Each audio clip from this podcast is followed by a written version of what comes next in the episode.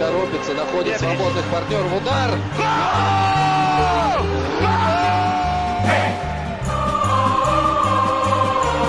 Russisch Brot.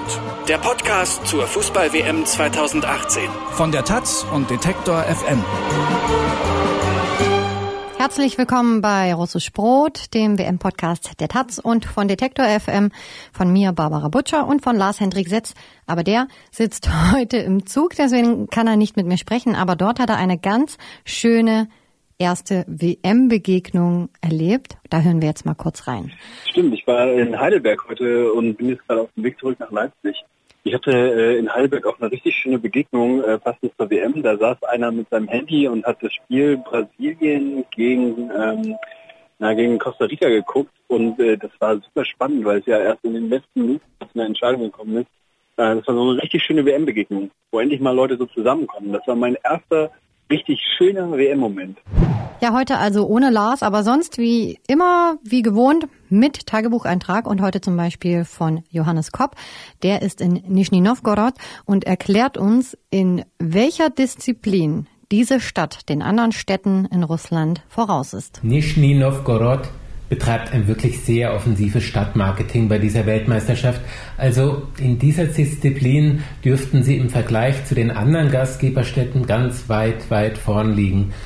Davon habe ich mich nach dem wirklich sehr hochinteressanten Spiel zwischen Argentinien und Kroatien auf der Pressekonferenz danach überzeugen können. Der spektakuläre 3-0-Erfolg hat natürlich jede Menge Fragen bei den kroatischen und noch viel mehr bei den argentinischen Reportern aufgeworfen.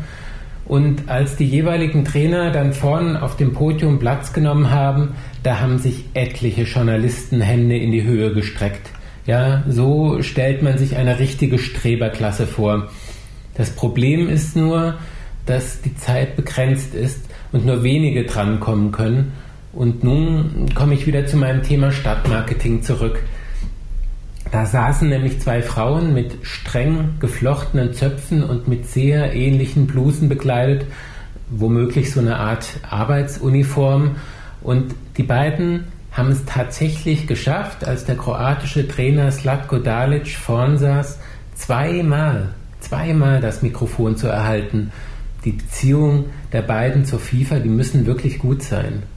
Nun, wie gesagt, die sensationelle Vorstellung von Kroatien und das Drama um Messi und Argentinien haben alle beschäftigt. Und was fragten die beiden Frauen aus Nizhny Novgorod? Erste Frage. Herr Dalic, glauben Sie, dass es möglicherweise ausschlaggebend war, dass Sie vor dem Spiel in unserem Stadion trainiert haben, während der argentinische Trainer das Angebot ausgeschlagen hat? Und wenig später, als sie wieder dran kam, die zweite Frage, Herr Dalic, haben Sie denn schon unsere Sehenswürdigkeiten unserer Stadt angesehen? Nun, Slatko Dalic hat erklärt, jeder Trainer handhabe das halt anders mit dem Training und für Sightseeing habe er noch keine Zeit gehabt. Ein wenig enttäuscht schauten da die beiden Frauen aus Nizhny Novgorod nach diesem aufregenden Fußballspiel dann doch aus. So sieht's also in Nizhny Novgorod aus. Wir werfen aber einen Blick nach Sochi. Da spielt ja heute dann die deutsche Nationalmannschaft. Außerdem wollen wir uns über England unterhalten. Nachdem die Engländer ihrer Favoritenrolle in den letzten Jahren nicht ganz gerecht geworden sind, sind sie jetzt schon wieder so etwas wie ein Geheimfavorit. Außerdem sprechen wir darüber, wie sich Frauen in der Sportberichterstattung schlagen. Darüber spreche ich mit Nele Hüpper. Die macht bei einem Workshop bei der Taz mit unter dem Thema Frauen und Sport. Hi Nele. Hallo. Du bist eine von zehn Frauen, die bei der Taz derzeit einen Workshop machen zum Thema Frauen und Sport. Ihr macht zum Beispiel auch den Live-Ticker zum Deutschlandspiel für die Taz. Was macht ihr so?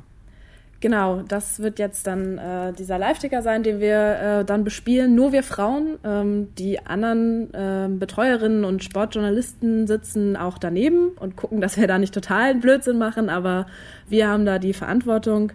Ähm, in den nächsten Tagen produzieren wir eine vierseitige Beilage für die Taz, die dann am Montag erscheint. Was genau wir machen, will ich eigentlich noch nicht verraten, weil es soll ja Montag erscheinen, deswegen. Dürfen wir alle gespannt sein. genau. In Deutschland ist zum Beispiel Claudia Neumann die erste Frau, die WM-Spiele kommentieren darf. In anderen Ländern gibt es das ja auch schon, in den USA zum Beispiel. Wieso hat das so lange gedauert? Das ist eine richtig gute Frage. Ähm, ich kann es mir eigentlich nicht, ich kann es mir eigentlich nur so erklären, ähm, dass es, es könnte daran liegen, dass relativ wenige Frauen den Weg in den Sport, überhaupt in die Sportberichterstattung gehen.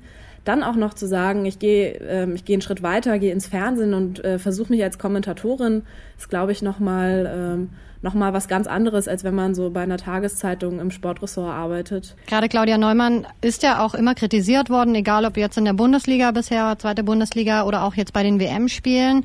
Aber glaubst du, das ist jetzt ein guter Anfang, auch zu sagen, nö, wir haben jetzt eine Frau, die kommentiert bei der WM?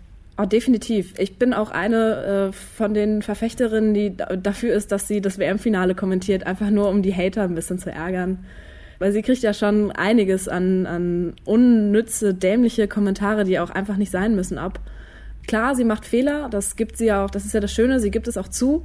Und sie wächst ja auch immer noch, obwohl sie ja auch eine gestandene Sportjournalistin ist und nicht erst seit, das, diesen Beruf nicht erst seit gestern ausübt, wächst ja trotzdem noch an ihren Aufgaben. Also ich bin großer, großer, ähm, großer Verfechter ihrer Art des Kommentierens. Ich mag das. Das ist halt eine persönliche, persönliche Sache. Das äh, muss jeder für sich selbst entscheiden. Und ich finde, Kritik muss man äußern dürfen, aber nicht in diesem Rahmen, wie, äh, wie das jetzt gerade passiert, weil das ist einfach keine Kritik, das ist einfach nur dämliche, dämliches Hate Speech im Internet. Da darf man vielleicht auch nicht vergessen, dass die Männer ja auch mal den ein oder anderen Fehler genau. machen. Kriegen ja auch ihr Fett weg. Also ich, nicht nur wenn, also nicht nur auf positive Weise, sondern auch auf schöne Weise. Zum Beispiel Bela Reti, der von, von Fums da immer wieder nett aufs Korn genommen wird und da auch äh, mitlachen kann. Claudia Neumann ist die einzige Kommentatorin, aber ansonsten gibt's ja auch äh, andere Frauen, die so rund ums Spielfeld Bericht erstatten, zum Beispiel Esther Settlercheck, Julia Schaf oder zum Beispiel Katrin Müller-Hohenstein. Ähm, hast du selber so ein Vorbild? Ich möchte nicht ins Fernsehen, ähm, aber Christina Rann von Sky ist eine meiner absoluten Lieblingsjournalistinnen spricht unfassbar viele Sprachen, äh, kann Portugiesisch, was auch so eine äh, Orchideensache ist, irgendwie finde ich immer noch, was eigentlich schade ist, wenn man das so bedenkt. Ähm, ich finde, die hat eine unfassbar tolle Art zu berichten und ähm, auch so im persönlichen Umgang, ähm, so im persönlichen Kontakt habe ich von ihr einige Sachen gelernt, die ich mir in meiner eigenen Berichterstattung schon abgucken konnte. Und ich muss sagen, das ist echt eine meiner absoluten äh, Lieblings Lieblingsjournalistinnen, die auch äh, mehr nur tun als schreiben. Auch, äh, die macht ja auch Field Reporting für Sky zum Beispiel. Und das, äh, die ist schon echt eine meiner absoluten Vorbilder. Ich muss ja zugeben, äh, mein, mein Vorbild, auf was ich so ein bisschen ein Auge geworfen habe, ist Jochen Breyer, ein Mann. Aber ich finde den halt sehr erfrischend und auch so ein bisschen frech. Der lässt sich nicht beeindrucken, egal wer vor ihm steht. Kommen wir mal wieder zu dir. Du hast ja auch schon für ja. den DFB zum Beispiel geschrieben. Was sind so deine Erfahrungen als Journalistin im Fußballbereich? Ähm, beim DFB war ich tatsächlich in der prädestinierten und tatsächlich auch irgendwie, ja doch, prädestinierte Lage ist, glaube ich, das Richtige zu sagen ähm, dass, die mit, dass die mit mir sprechen mussten, dass ich quasi von Seiten des DFBs äh, berichten durfte. Ähm, das ist nochmal was anderes, als wenn man jetzt als freie Journalistin versucht, ein Interview zu bekommen. Ich muss ehrlich sagen, ich habe, egal wo ich Praktikum gemacht habe oder wo ich äh, versucht habe, mit Sportlerinnen und Sportlern in Kontakt zu kommen, immer sehr viel Respekt gelernt, trotz meines, es ähm, hört sich blöd an, aber trotz meines jungen Alters, äh, weil ich immer versucht habe, so gut vorbereitet wie möglich zu sein. Und das ist, glaube ich, tatsächlich der, der Schlüssel, der dafür sorgt, dass, ähm, ähm, dass auch junge Journalistinnen schaffen können, im Sport äh, durchzu, durchzustarten und da viele coole Sachen zu machen. Und das Schöne an so einem Beruf, wie wir ihn jetzt gerade haben, ist ja, dass man sich Fußball angucken darf und dass man dann darüber sprechen darf. Das stimmt. Wochenende steht ja jede Menge an für uns. Zum Beispiel die Partie England gegen Panama. Und ich finde, so nachdem England bei den letzten großen Turnieren ihrer Favoritenrolle nicht so gerecht geworden ist, sind sie jetzt irgendwie schon wieder so, ein, so eine Art Geheimfavorit. Also so umgedrehte Logik. Was erwartest du von England gegen Panama? Oh, ich erwarte von England richtig viel. Also ähm, auch durch die durch die Jugendarbeit, was die haben ja auch, die sind ja jetzt gerade U17 Weltmeister, U, U, äh, U17 Europameister, spielen die Jugend spielt in England unfassbar, also die U-Mannschaften der Männer spielen unfassbar gut.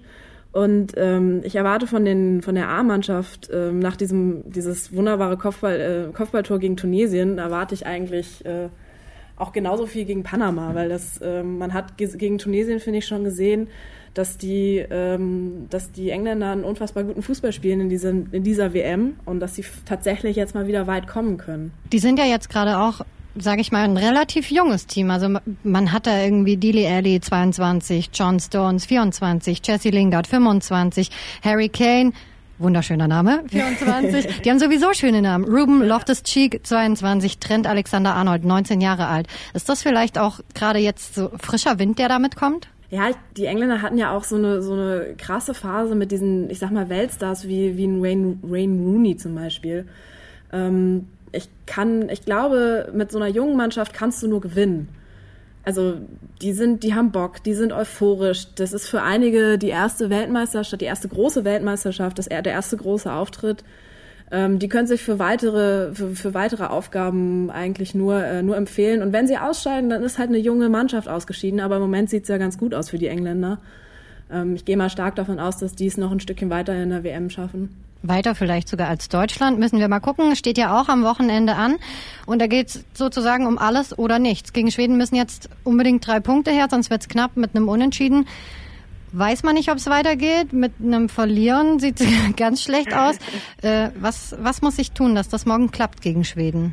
Oh, das, ich bin so froh, dass ich nicht Yogi Löw bin in dieser Situation gerade. Ähm, vor allem jetzt auch noch mit der mit dieser mit dieser Hummelsverletzung, die jetzt heute, äh, also beziehungsweise am Freitag bekannt wurde, muss ich sagen, ich bin so froh, dass ich keine, kein Bundestrainer bin und dass ich nicht diese Bürde, die ja tatsächlich, das muss man ja auch so sagen, 82 Millionen Bundestrainer gucken jetzt auf dieses Spiel und äh, wollen ja auch, dass Deutschland gewinnt, also ein Großteil zumindest. Ähm, ich muss sagen, es wird ein super schwieriges Spiel gegen Schweden.